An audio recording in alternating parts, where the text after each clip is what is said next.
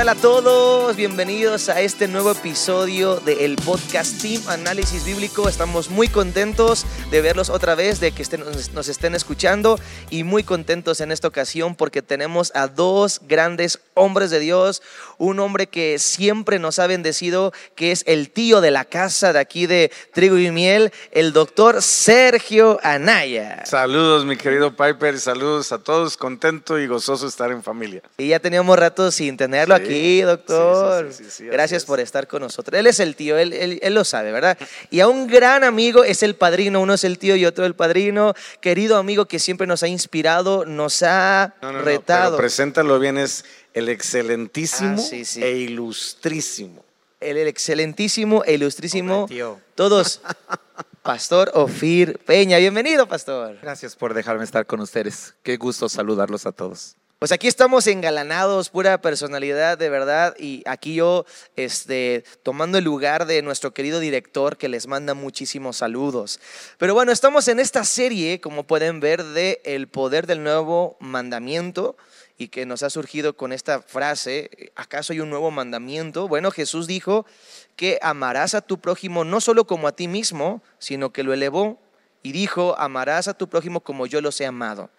Y para eso nos hemos dado cuenta a lo largo de esta serie que no es posible cumplir ese mandamiento o ese requisito, ese estándar que Jesús dejó en nuestras propias fuerzas. Necesitamos un amor superior, necesitamos la llenura del Espíritu Santo. Y de aquí podemos aprovechar que el día de hoy nos acompaña el pastor Ofir, el pastor Sergio, para poder profundizar en esto de cómo es que el Espíritu Santo nos ayuda a, a llevar estas relaciones prácticas unos con otros, porque no solamente es para tener milagros y tener reuniones espectaculares y que la presencia de Dios se, se sienta, sino en la vida práctica estas relaciones. Y me gustaría preguntarle, Pastor Ofir, ¿cómo es que desde su perspectiva, eh, lo que Dios le ha mostrado y aprendido, el Espíritu Santo nos ayuda a, a tener estas buenas relaciones y para mostrar este amor de amar como Jesús amó a los demás? Gracias, Pipe. Bueno, me gustaría comenzar como tratando de ir solo como desde atrás hacia adelante, entender que estamos viviendo en una cultura muy confusa en este momento, ¿no? Es muy confusa por algunos elementos que están muy eh, haciendo mucho contrapeso y que ese contrapeso está restándole fuerza al poder de las relaciones interpersonales. Un ah, egocentrismo en su máximo nivel, egoma- una egomanía Sí. ah, una anarquía, eh, si no, si el concepto de autoridad es difuso, es confuso y para muchos hasta peligroso, la dinámica de relaciones interpersonales obviamente va a sufrir. En un concepto de anarquía, las relaciones están muy basadas en un asunto más de conveniencia hacia la persona, ¿no? Sí, sí. Piensa uno en... Pienso que este detalle es importante. Por eso eh, creo que el Espíritu Santo es el único que puede dar un balance equilibrado y, el, y la guía correcta para la reconstrucción de este tejido de relaciones interpersonales. Yo he escuchado en los pocos años de vida que tengo, escuchar uno tras otro a presidentes o políticos decir de reconstruir el tejido social Sí, se escucha cosa que frase. ninguno ha logrado hacer, porque, porque eso no es un tema político. La política no puede construir un tejido social, ¿no? Entonces, si la política ha probado que no puede, si el gobierno ha probado que no puede, si el tema cultural, en vez de reconstruir o construir, lo está desbaratando, solo nos queda, básicamente, depender de quien siempre lo supo tejer y hasta el día de hoy nunca fracasó en ese sentido. Wow, sí. Experto en relaciones interpersonales. Nacemos y fuimos creados por la idea de, no por la idea, por esta expresión, hagamos al hombre a nuestra imagen y semejanza. Y ese Wow. punto de, hace- de hagamos habla de relaciones interpersonales, ¿no? Wow. Bueno, yo creo que ahí hay mucho, como siempre, de verdad, de, con cada aportación que el pastor Ofir nos, nos da. eh, yo creo que es muy importante porque vemos, doctor Sergio, que eh, la sociedad se está destruyendo. Vemos que hay muchos problemas, como bien lo comentaba el pastor Ofir, o sea, cada vez es más la violencia y yo creo que desde no solamente su experiencia como pastor, pero también su experiencia como doctor, como en la profesión que, tiene y todo, ha visto, eh, atendido, ha escuchado tantos problemas. y usted también nos puede comentar ¿Cómo es que la, ayuda de Dios a través de, esta llenura del Espíritu Santo o el poder del Espíritu Santo en nosotros nos puede ayudar a, como bien lo comentaba el pastor Ofir, a reconstruir este tejido social, estas relaciones interpersonales? Sí, aquí es muy importante y, me gustaría dos segundos nada más comentar, usando lo que comentó Ofir o, o lo último que comentó Ofir sobre nuestra creación. Fuimos diseñados, esa sería la palabra que, yo pondría como base, eh, a imagen y semejanza de Dios, o sea, hay un diseño divino.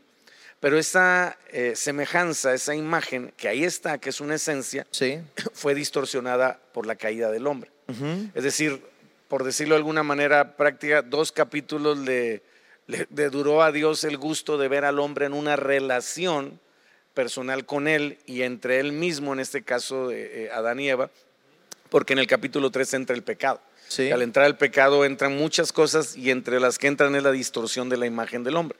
Entonces nos hemos llevado N cantidad de miles de años hasta la venida de Jesús en un proceso de tratar de reconstruir nuestra imagen y por lo tanto eh, volver a tener nuestras relaciones en un sentido correcto. Acuérdate que de las primeras cosas que sucede cuando Dan y Eva pecan es que reciben esa cuestión de darse cuenta que estaban desnudos y sienten vergüenza y, entre ellos mismos empieza a ver un cambio en su relación. proyecta eso a miles de años y llegamos a una generación que cada vez, como decía Ofir, se aleja más del patrón bíblico. Es decir, la cultura hace 50, 60 años nos podía mantener en un aspecto moral, vamos a decirlo así, sano. Hoy en día no podemos depender de una cultura porque cada generación se aleja más del patrón bíblico o, básicamente de Dios. Entonces, mientras más eh, perverso es, mientras más distorsionado es, mientras más eh, eh, malo es, más atrae al ser humano porque está distorsionada su imagen. Entonces viene Dios a través de Jesucristo hace la obra para volver a acercarnos al Padre y volver a recuperar esa imagen. Pero si te acuerdas, Jesús antes de irse es muy claro. Dice, les dejaré al Espíritu Santo. Entonces el Espíritu Santo se convierte en la persona, porque no es una fuerza ni, un, ni, un, este, ni una luz, es una persona, en la persona que Dios deja en esta tierra para, primero, restaurar nuestra identidad, nuestra imagen y también nuestras relaciones interpersonales, porque es a través de Él Dice eh, la Biblia claramente en Romanos 5, ¿verdad? Que el Espíritu Santo es derramado en nuestros corazones. Así es. ¿no? Y, el amor de Dios por medio del Espíritu Santo se derrama en nuestros corazones y entonces podemos retomar nuestra imagen. ¿A qué voy con esto? Termino. No puedo restaurar mis relaciones interpersonales si no restauro mi imagen.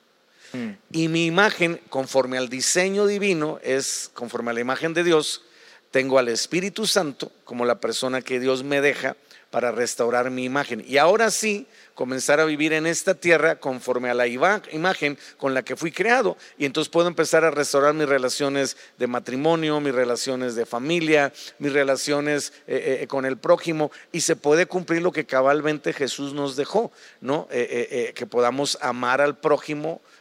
Como a nosotros mismos y luego Jesús dice, amén al prójimo como yo les he amado. ¿no? Entonces, todo ese ejemplo de Jesús ahora a través del Espíritu Santo, restaurando nuestra imagen, nos permite potencializar unas relaciones eh, personales perdón, ya sanas y conforme al propósito de Dios. Wow, yo creo que se está complementando muy padre todo lo que estamos hablando, porque lo han mencionado y voy a eh, volver a eh, enfatizar esta palabra porque nos va a ayudar a, a, llegar a los puntos prácticos de todo esto, porque al final el fin de este podcast es y de hecho la frase del eslogan de este podcast es, la palabra de Dios es para vivirla, ¿cómo lo vivimos? ¿no? ¿Cómo lo, lo, hacemos práctico aparte de toda la revelación y el entendimiento que Dios trae?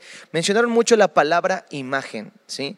que la imagen se perdió a causa del pecado, lo sabemos cuando el hombre peca, lo, lo mencionaba usted muy bien, doctor Sergio, y ahora el Espíritu Santo viene a restaurar esa parte de la imagen de, que tiene que ver con nuestra identidad, que tiene que ver con todo lo que Dios ha depositado en el hombre que se había perdido.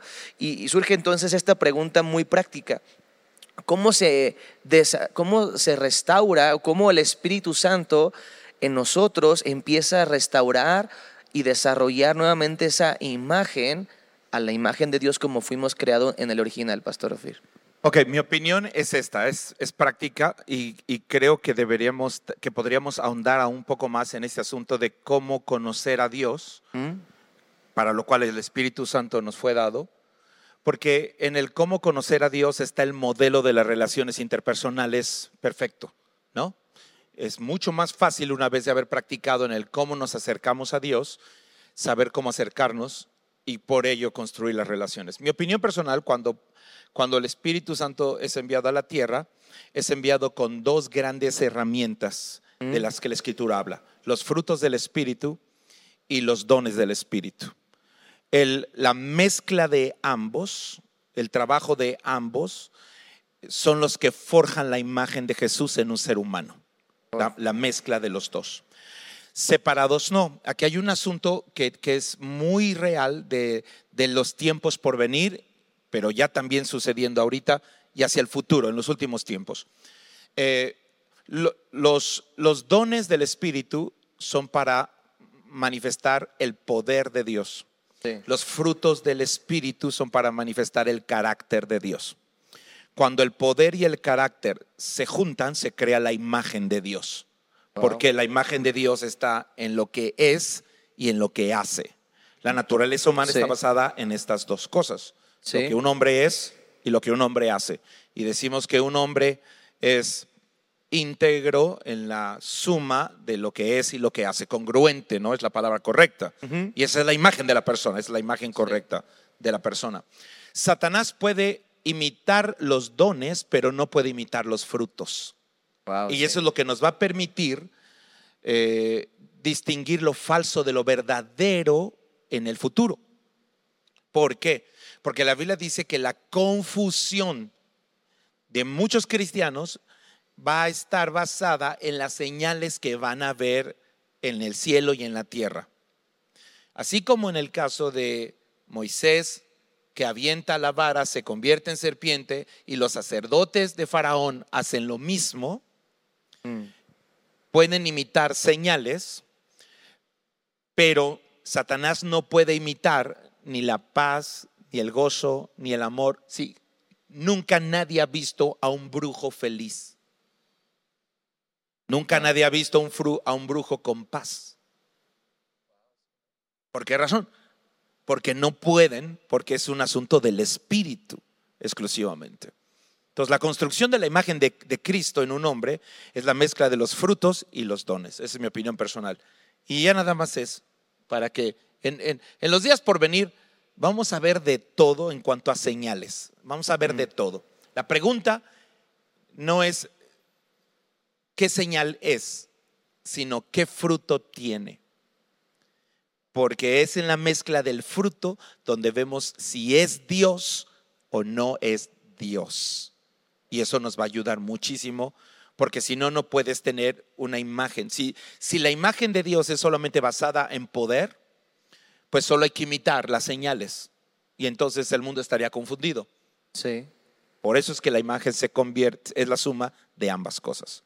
Es mi opinión personal antes de regresar al tema de cómo conocer a Dios. Buenísimo, buenísimo. Eso me recuerda esta porción de la Biblia eh, donde dice que Jesús les decía, por sus frutos los van a conocer a cada persona, no se dejen guiar porque hay, hay lobos disfrazados de ovejas, por sus frutos los conocerán. Realmente en estos tiempos vamos a identificar a los hijos de Dios por sus frutos. Y, los frutos, pastor, eh, doctor Sergio, ¿cómo, ¿Cómo se relaciona esta parte de los frutos al final en, la parte de las relaciones humanas interpersonales? ¿Cómo se relaciona el fruto de Dios en uno para mejorar a través del Espíritu Santo estas relaciones interpersonales, que es parte de lo que estamos hablando aquí?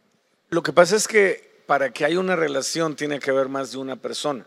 ¿Mm? Es obvio, o sea, es obviamente eh, eh, eh, imposible que yo pueda tener una relación solo conmigo mismo no fuimos diseñados para eso. Ningún hombre o mujer fue diseñado para, para estar aislado, para estar solo y el que lo intenta hacer como una medida de precaución o defensa termina inhibiendo su crecimiento, su madurez y su desarrollo. O sea, la realidad es que el crecimiento está en las relaciones interpersonales, está en la relación con Dios primero y en las relaciones interpersonales. Por eso los mandamientos están divididos eh, cuatro en tu relación personal con Dios y seis en tu relación con las demás personas. Sí, exacto. Es decir, a Dios le interesa que tengamos una relación personal con Él de tal manera que la influencia de esa relación genera un 60% de cambio en nuestras relaciones interpersonales.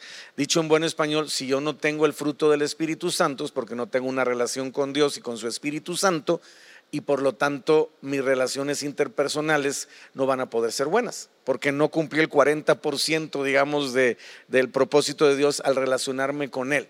Y aquí entramos en un tema interesante que de alguna manera Ofir lo mencionaba. Y, tú mencionabas la importancia de la imagen. ¿Por qué es importante la imagen? E, e, en términos clínicos, la imagen es la personalidad. ¿No? Eh, eh, eh, y eso se conforma básicamente de dos aspectos, temperamento y carácter, que dan como resultado la personalidad de un individuo. ¿no? y habló claramente Ofir de lo que es el carácter, que es el fruto, ¿verdad? Y que es el resultado en el sentido natural, hablando de desarrollo, de lo que es mi educación, de lo que es mis experiencias diarias y lo que es la cultura o el entorno donde me estoy desarrollando. Si yo no meto a Dios en ese esquema, mi carácter va a estar distorsionado. Dicho en buen español, yo voy a relacionarme con alguien conforme a la imagen que tengo de esa persona. Eh, si de la imagen que yo tenga de Dios es la forma en que yo me voy a relacionar con Dios de la imagen que yo tenga de mi cónyuge, es la forma que yo voy a relacionarme con mi cónyuge. De la imagen que yo tenga de mis hijos, de la imagen que yo tenga de mi jefe, de mi imagen que yo tenga de la autoridad, de mi imagen que yo tenga de la paternidad, va a depender en gran medida el tipo de relación que yo voy a tener. Por eso mucha gente tiene la imagen de Dios como un Dios castigador y no se puede relacionar con Él de manera sana o por lo menos cercana. Y tienen miedo, tienen muchas cosas. Otros traen el concepto del machismo, del matriarcado en las relaciones de matrimonio. Entonces voy a ver al cónyuge como la mamá y entonces mi relación con, con, ella va a ser como ella va a tomar las decisiones. Tengo el concepto del machismo, entonces mi, mi concepto del hombre o la imagen que tengo del hombre es el en que me quiere aplastar, por lo tanto yo voy a actuar de tal manera que primero lo, le destruyo. E, e, en fin, podríamos hablar de muchas cosas, pero, pero sí es importante definir que el fruto y resultado de mi relación personal con Dios, que es hablando de los diez mandamientos, el 40%, y eso va a definir qué tan bien o tan mal me va a ir en las relaciones interpersonales, que es el otro 60%. No, no sé si más o menos me expliqué. Sí, súper bueno. Adelante, pastor. Me gustaría leer una parte de la escritura que creo que es la descripción bíblica de la forma en la que Sergio lo ha conceptualizado magistralmente. En segunda de Pedro 1 dice, eh, por esto mismo añadida vuestra fe virtud, a la virtud conocimiento, el conocimiento dominio propio, al dominio propio paciencia, a la paciencia piedad, a la piedad afecto fraternal, al afecto fraternal amor, porque si estas cosas están en vosotros y abundan, no os dejarán estar ociosos ni sin fruto, o sea, en relación a los frutos del Espíritu, en cuanto al conocimiento de nuestro Señor Jesucristo que es la idea de, o sea, la esencia de todas tus relaciones interpersonales es cómo conoces a Jesús en tu vida, cuál es tu relación con Jesús. Me gustaría solamente llamar la atención sobre el, la... Hay aquí dos palabras que están invertidas intencionalmente y que me gustaría dejar aclaradas porque me parecen significativas. Si hay alguien que habla, que, que tiene la autoridad moral para hablar de conocer a Jesús, es Pedro porque lo conoce desde la historia que todos ya sabemos. Alguien que cree, que no cree, que va para adelante, que va para atrás y todo este fenómeno. ¿Ok? La, la primera relación entre Pedro y Jesús está basada en la fe. Su última plática está basada en el amor.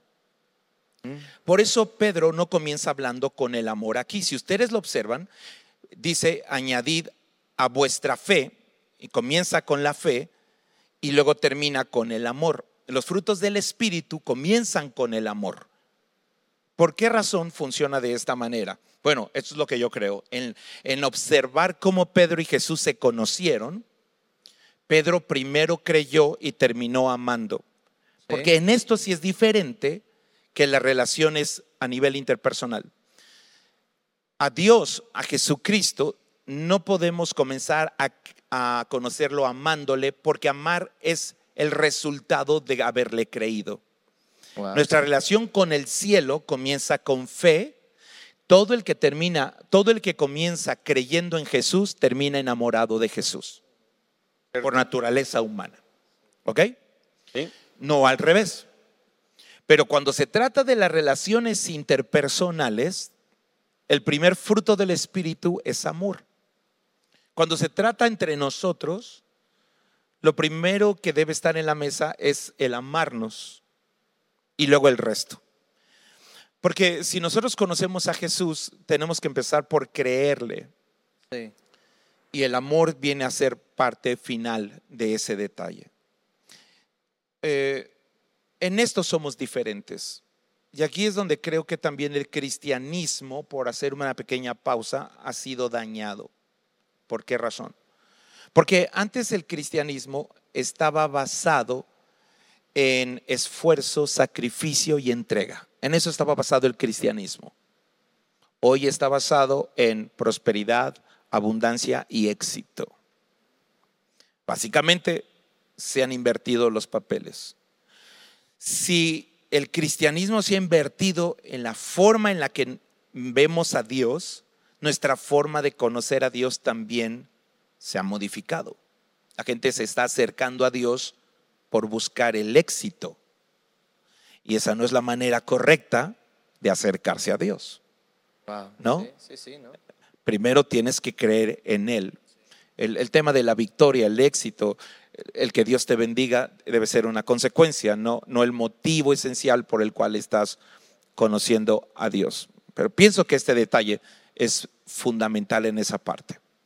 Wow, está buenísimo también. Todos los comentarios, la verdad es que yo mejor me dedico a hacer preguntas aquí, ¿verdad? Porque estoy aprendiendo demasiado en este análisis bíblico y me está bendiciendo porque entiendo que para poder llegar a amar, porque lo, lo conecto así, Creo en Dios y lo llego a amar para poder recibir ese amor, porque al final no puedo darle a los demás un amor para relacionarme con ellos que no he recibido, pero para llegar a tener ese amor, primeramente comienza mi relación con Dios, lo que usted comentaba increíblemente y totalmente cierto, que se comienza por amar a Dios.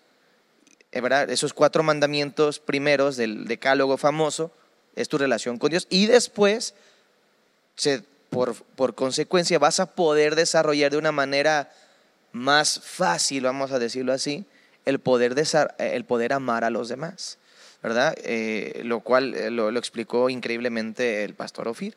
Entonces, me, me, surge esta pregunta también, pastor y doctor Sergio, ¿cómo podemos en eso, verdad? Porque todo estamos llegando a esta conclusión, tenemos que conocer a Dios de una manera real y personal, profunda, creer en Él para poder amarlo y después poder darle ese amor a los demás. Y eso tiene que ver con la restauración de la imagen. ¿Cómo, cómo esto se conecta para poder conocer a Dios, doctor Sergio?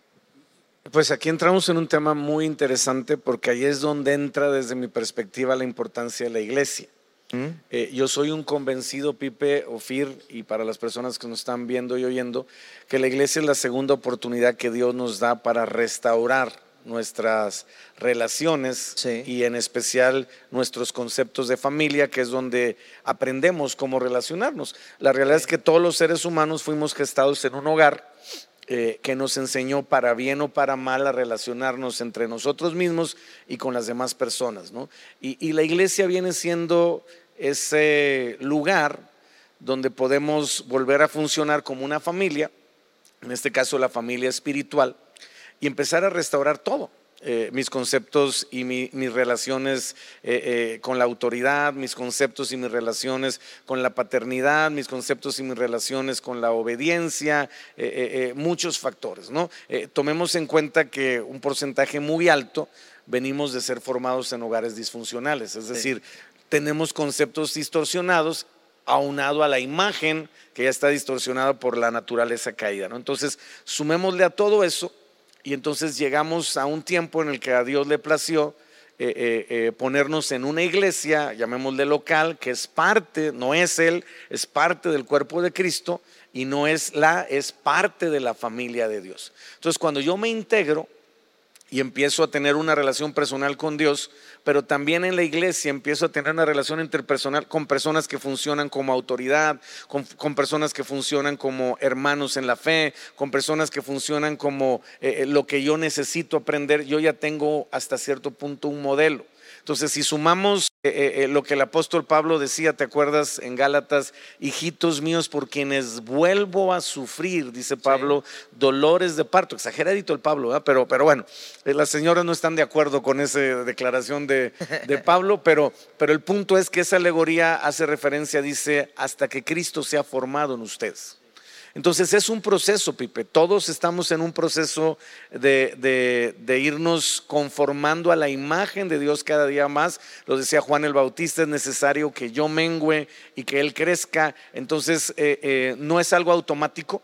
Aunque yo al recibir a Cristo regenero mi espíritu, todavía mi imagen tiene que ser restaurada conforme a la imagen, lo decía eh, eh, eh, Ofir, de su Hijo Jesucristo. Entonces, ese proceso le podemos llamar como le queramos llamar, discipulado, restauración, crecimiento, desarrollo, relación es el que va a marcar la pauta de que cada vez más, o sea, no es algo instantáneo. Yo no puedo orar para que una persona, pum, a partir de este momento tenga completa la imagen de Dios, sino que es algo que voy desarrollando. Eso es lo padre que cada día más, como decía Juan el Bautista, voy menguando todo lo que representa mis características conforme al mundo, conforme a lo que representa el pasado, mi educación, eh, muchos factores que convergen en este tema y voy poco a poco conforme voy conociendo a Dios y sobre todo entendiendo que el Espíritu Santo es el que va a ponerme o darme el vínculo de ese amor, eh, pues obviamente va restaurándose mi imagen y por lo tanto van restaurándose mis relaciones interpersonales, porque muchos llegamos a Cristo con relaciones rotas, ¿no? no por ejemplo, yo, yo llegué a Cristo con una relación con mi madre rota porque me había corrido de la casa. Conozco a Cristo y, a los meses, un par de meses, yo conozco a Cristo en agosto, en noviembre eh, Dios me dice, ve a ponerte a cuentas con tu mamá, y pídele perdón a los 17 años y, y, vuelve a regresar a casa y ponte sujeto a su autoridad. Mis padres estaban separados. Entonces, yo, empiezo a restaurar la relación con mi madre. Pero fue resultado de establecer una relación personal con Dios, de, que Él empiece a darle dirección y guianza a mis decisiones y de lo que decía Ofir, ya un fruto que me permite reflejarlo en las relaciones, pues obviamente que son más cercanas o más relevantes en nuestra vida. Me gusta mucho lo que nos comenta Pastor Sergio porque eh, me da, nos da esa paz de parte de Dios de que pues no es inmediato, es un proceso, ¿verdad? Y ese proceso, el taller va a ser eh, la iglesia, las congregaciones, donde es necesario pues esa interacción para que se dé toda esa, esas relaciones, esa relación con Dios y esas relaciones interpersonales. Y me encantó lo que comentó también de una manera muy práctica el ejemplo de su vida, ¿no? Que eh, conoció a Dios y lo primero o de las primeras cosas que Dios le mandó a hacer, restaurar la relación con su mamá que es, lo que estamos hablando, porque sí, restauras tu relación con Dios y a Dios le interesa restaurar esas relaciones, que restaures esas relaciones. Y para eso necesitamos lo que hemos estado comentando, la llenura, el poder eh, del Espíritu Santo, que también esa llenura, ese poder habla del amor, el amor que fue el factor determinante con el cual los primeros cristianos derrotaron, vamos a decir, un sistema en el cual estaban. Ellos no lo derrotaron o no vencieron al sistema de, Roma en el que estaban los primeros cristianos a base de milagros, sino fue a base de amor, de dar su vida, ¿verdad? Entonces este amor, fuerza tan poderosa que Dios nos da a través del Espíritu Santo. Pero Pastor Ofir, ¿cómo, ¿cómo, se desarrolla esa imagen en nosotros a través del Espíritu Santo para restaurar eso y poder eh, tener esas relaciones como el ejemplo que nos compartía el, doctor Sergio? Bueno, yo creo que podríamos partir del ejemplo por excelencia en la escritura que, que Sergio comentó y que tiene que ver con la última expresión o la penúltima expresión de Jesús en la cruz. ¿Mm? Cuando le dice a su madre, madre, he ahí tu hijo, hijo, he ahí tu madre, hablándole a Juan en particular, y construyendo una relación de padres e hijos poderosísima. Lo hizo en la cruz, pero lo hizo con Juan. ¿Por qué lo hizo con Juan? Bueno, Sergio hablaba, lo, mencionó, y no es una coincidencia, pero tenemos que hablar, cuando hablamos del nuevo mandamiento del amor, no podemos sacar de la ecuación a Juan. Juan es el hombre que más habla con pureza. ¿Por qué habla con tanta pureza del amor Juan? Esta es mi opinión personal. Juan es el más chico de los apóstoles que caminaron con Jesús, el más pequeño. Tuvo de haber sido llamado por Jesús al ministerio a seguirle cuando tenía aproximadamente entre 15 y 16 años de edad. Eso significa que Juan no tenía toxinas mentales. No tenía toxinas religiosas. Imagínate un chico que a los 15 años descubre a su ícono, su superhéroe, su ejemplo a seguir, a los 15 años. Se pesca de él y toda su vida, toda su vida se queda pegado a él. Entonces tienes un, un evangelio de Juan que, que, que, tiene, y eso es lo que hace que el, lenguaje del libro de Juan sea diferente al de Lucas, al de Mateo. El de Marcos se cuece aparte, a lo mejor en el otro análisis, porque habla de relaciones interpersonales, la historia de Marcos, pero Juan es un hombre, eh, el Evangelio de Juan es la historia de un muchacho que se enamoró de Jesús a los 16 años. Y e, es el que experimentó por más años el amor, el que lo vivió el que por ende se atreve, relaciones interpersonales sólidas, cuando arrestan a Jesús, a ser el único que camina juntito a él, sabiendo que también le puede costar la muerte. El único de los discípulos que parece estar al, al pie de la cruz, ni siquiera sus hermanos en la carne están presentes, ah. pero él está presente. Por ende, entonces tienes posiblemente, esa es una opinión un poco muy personal, mía, de Juan. Eh, tienes un evangelio de Juan muy limpio, en su lenguaje muy limpio, eh, y no me malinterpreten la palabra, pero es, la pureza, la forma de, porque es un chico enamorado de Jesús, con un solo superhéroe y un ícono, no tuvo más entonces y no necesitó de otro. Por eso tienes después tres cartas de Juan que hablan del amor en su máxima expresión, como nadie habría podido definirlas. Y luego tienes a Juan escribiendo Apocalipsis. Debe de haber una relación en estos tres libros que nacen de este mandamiento. Solo alguien que ama a Jesús tiene completa certeza del futuro. Pienso que la razón por la que Juan puede ver, de acuerdo a lo que dice Apocalipsis 4, ¿no? Sube y ve y dice que vio todo lo que iba a pasar y ustedes conocen Apocalipsis. Pero esto de tener la certeza de tu futuro no es el resultado de un ministerio profético, ni el ministerio, ni, el resultado de me morí y me fui al cielo. Ok, eh, algunos posibles les ha pasado, yo creo que es posible, hasta ahí. Creo que es posible y viable que haya sucedido, lo creo. Pero aquí alguien tiene una certeza absoluta, tanto que lo destierran, pero jamás se siente solo lo aíslan del mundo y jamás ves en él la más mínima sensación de soledad, de abandono, por esta relación interpersonal tan poderosa que fue construida. Eso significa que una relación personal donde este nuevo mandamiento se da de manera limpia, clara y pura, crea una certeza del futuro muy poderosa y eso genera una paz en las relaciones interpersonales. Wow. Jamás había visto a Juan así, yo creo que es increíble. Por eso es el excelentísimo, ilustrísimo Firpe. Esa es la razón. Si así bien conocido. No es de gratis, no es de gratis. no, de verdad, eh, eh, yo creo que hay mucho de qué hablar y mucho de qué profundizar. Eh, yo creo que podemos seguir hablando, pero esto nos va a llevar a otro episodio porque el tiempo ya se nos acabó increíblemente, se fue volando.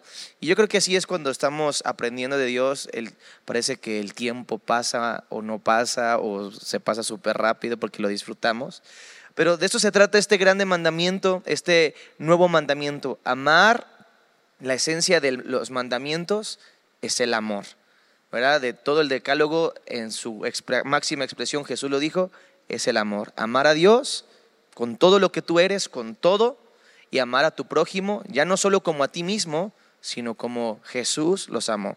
Y eso pues nos va a llevar a desarrollarlo en otro episodio, ¿verdad? Nos vamos a despedir en esta ocasión, ¿verdad? Y, le vamos a pedir al doctor Sergio que nos ayude cerrando este episodio con una oración para que lo que hemos hablado en este, en este episodio pueda quedar sembrado en cada corazón y dar fruto. Pues Señor, gracias porque tú prometiste que nos enseñarías todas las cosas. Es una promesa que tenemos de ti y hoy la tomamos para que cada palabra, Señor, no de nosotros, sino que ha salido de tu corazón en este día, en este análisis, pueda sellarse, Señor, por medio del Espíritu Santo en los corazones de cada persona que ha tenido a bien, Señor, escuchar y, poner en su corazón, Señor, eh, eh, todo esto que pues ha salido, Señor, de tu propósito para sus vidas. Ayúdanos, como dice tu palabra, a acomodar lo espiritual a lo espiritual, pero sobre todo, Señor, a entender y a comprender que nos has llamado, Señor, a restaurar nuestras vidas, nuestra relación contigo y también con las demás personas. Ayúdanos a que tu amor, por medio de tu Espíritu Santo y de la llenura de Él, nos permita dar ese fruto, Señor, que nos ayude a poder empezar quizás como decía el apóstol Pedro, con la fe, terminar con el amor, pero en nuestra relación, Señor, con los demás puede empezar con el amor, Señor, ese amor que cubre multitud de faltas y de errores. Te lo pedimos en el nombre de Cristo Jesús. Amén. Amén, amén. Pues nos despedimos por este episodio, pero nos vemos en el próximo episodio, episodio 29. Pasen la voz, estamos avanzando en todas las plataformas. Compártelo con alguien que sabes que le va a bendecir. Hagamos comunidad y recuerda que la palabra de Dios es para vivirla. Nos vemos en el próximo episodio de este Team Análisis Bíblico Podcast. Nos vemos. Gracias por acompañarnos este día y ser parte de esta familia del podcast. Ayúdanos a compartirlo con tus familiares, amigos y seres queridos. Si este episodio te ha bendecido, nos ayudaría mucho que nos escribieras una reseña o nos dejes un comentario en cualquier plataforma que nos estés viendo o escuchando. También puedes ayudar a que este podcast siga siendo una bendición a otros donando, por lo que te dejamos el link para que lo puedas hacer en la descripción de este episodio. Tus donaciones marcarán una diferencia en miles de personas. Repasa tus apuntes y busca ponerlos en práctica porque la palabra de Dios es para vivirla. Nos vemos en el próximo episodio.